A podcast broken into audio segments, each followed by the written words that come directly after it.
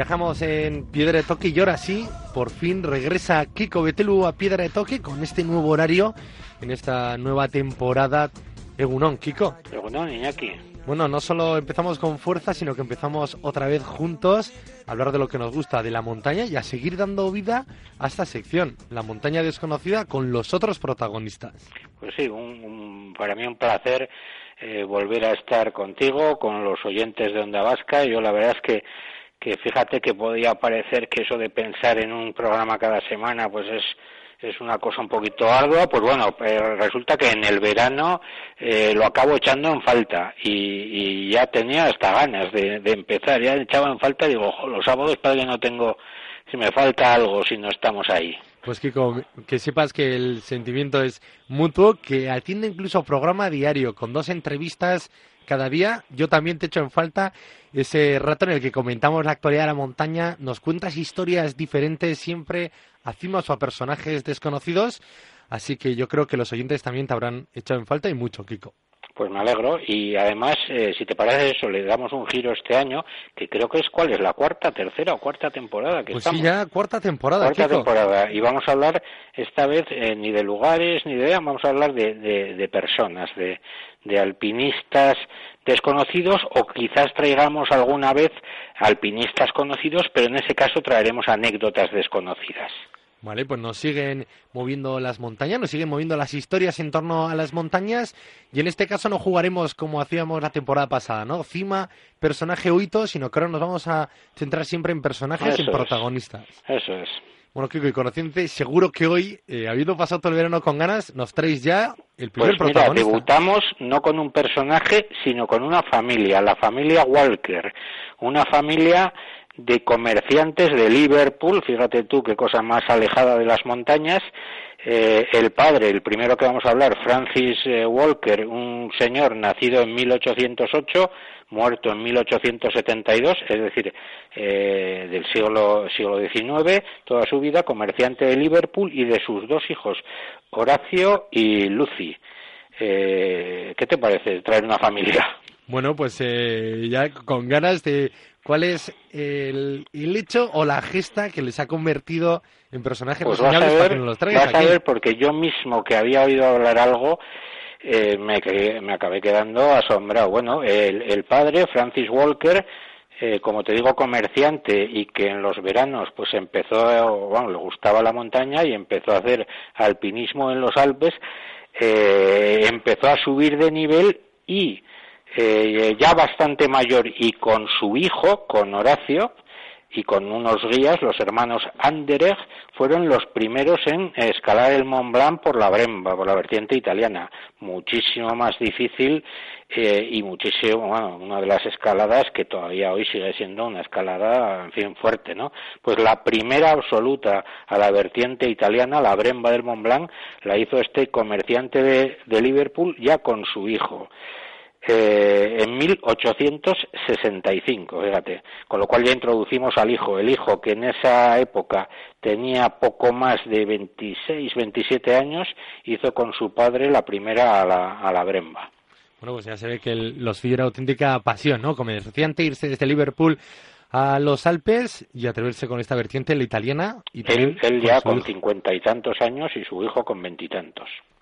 Muy bien, y le transmitió a, al hijo en la sangre, ¿no? Esta pasión por los Pues fíjate, de hecho su hijo eh, de alguna manera eh, le superó eh, en, en, en, logros porque este, este chico entonces, Horace Walker, eh, nacido en 1838, después de hacer con su padre eso, ya por su cuenta fue el primero en las grandes llorases, eh, esa fantástica muralla eh, del macizo del Mont Blanc, del macizo de Chamonix, y ahí esa es la ligazón que alguno de nuestros oyentes lo va inmediatamente porque la punta principal de las grandes llorases es la punta Walker. Pues efectivamente el nombre le viene de este chico, de Horace Walker, del hijo de esta familia de montañeros. La primera las llorases. Y fíjate qué curioso, eh, en aquella época que apenas se salía del mundo del arco alpino, pues eh, Horace Walker, unos años más tarde, en 1874, es el conquistador del Elbrus en el Cáucaso.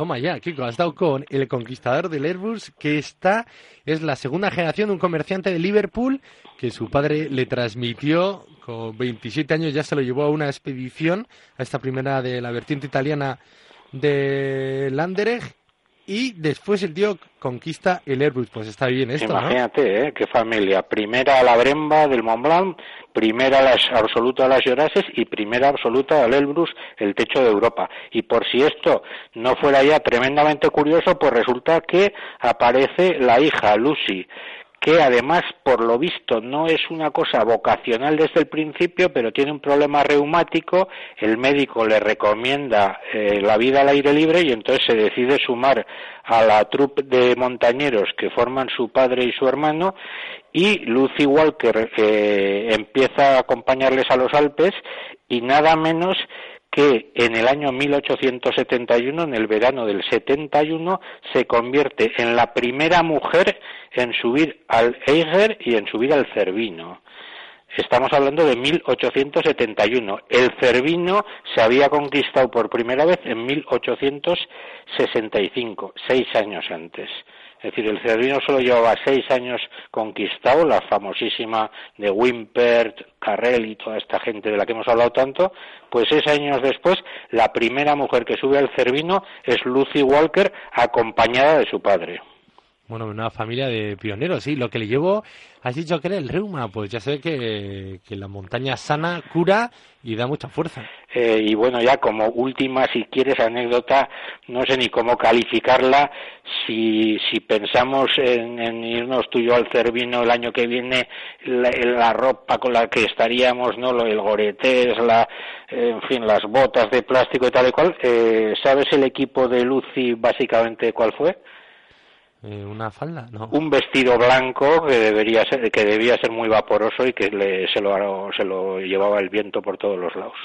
Toma ya, o sea. De arriba abajo. Esta familia de Liverpool estaba esculpida en, acero, ¿no? Pues fíjate, eh, curiosísima, impresionante y además nada anecdótica.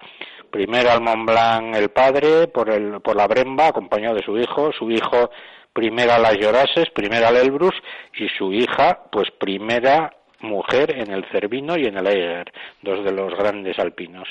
Bueno, pues muy buena historia, muy buenos personajes secundarios que lo hacíamos también mucho el año pasado, ¿no? Rendir homenaje a estos personajes secundarios que la historia del alpinismo eh, los conmemora en, un pico, en una cima que luego no sabemos, quiénes muy Bien de dónde viene. Pues aquí los rescatamos del olvido y también le rendimos un homenaje en este caso con esta familia de pioneros que nos has dejado sorprendidos. Qué fuerza tendría esta familia y sobre todo qué fuerza la del padre para transmitirles una pasión que ya sé que la vivieron con intensidad.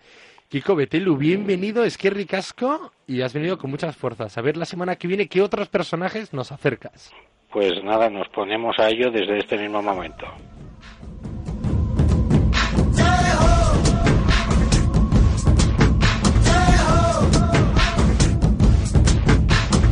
आजा आजा जिंद शामी आने के तले आजा जरी वाले नीले आजमाने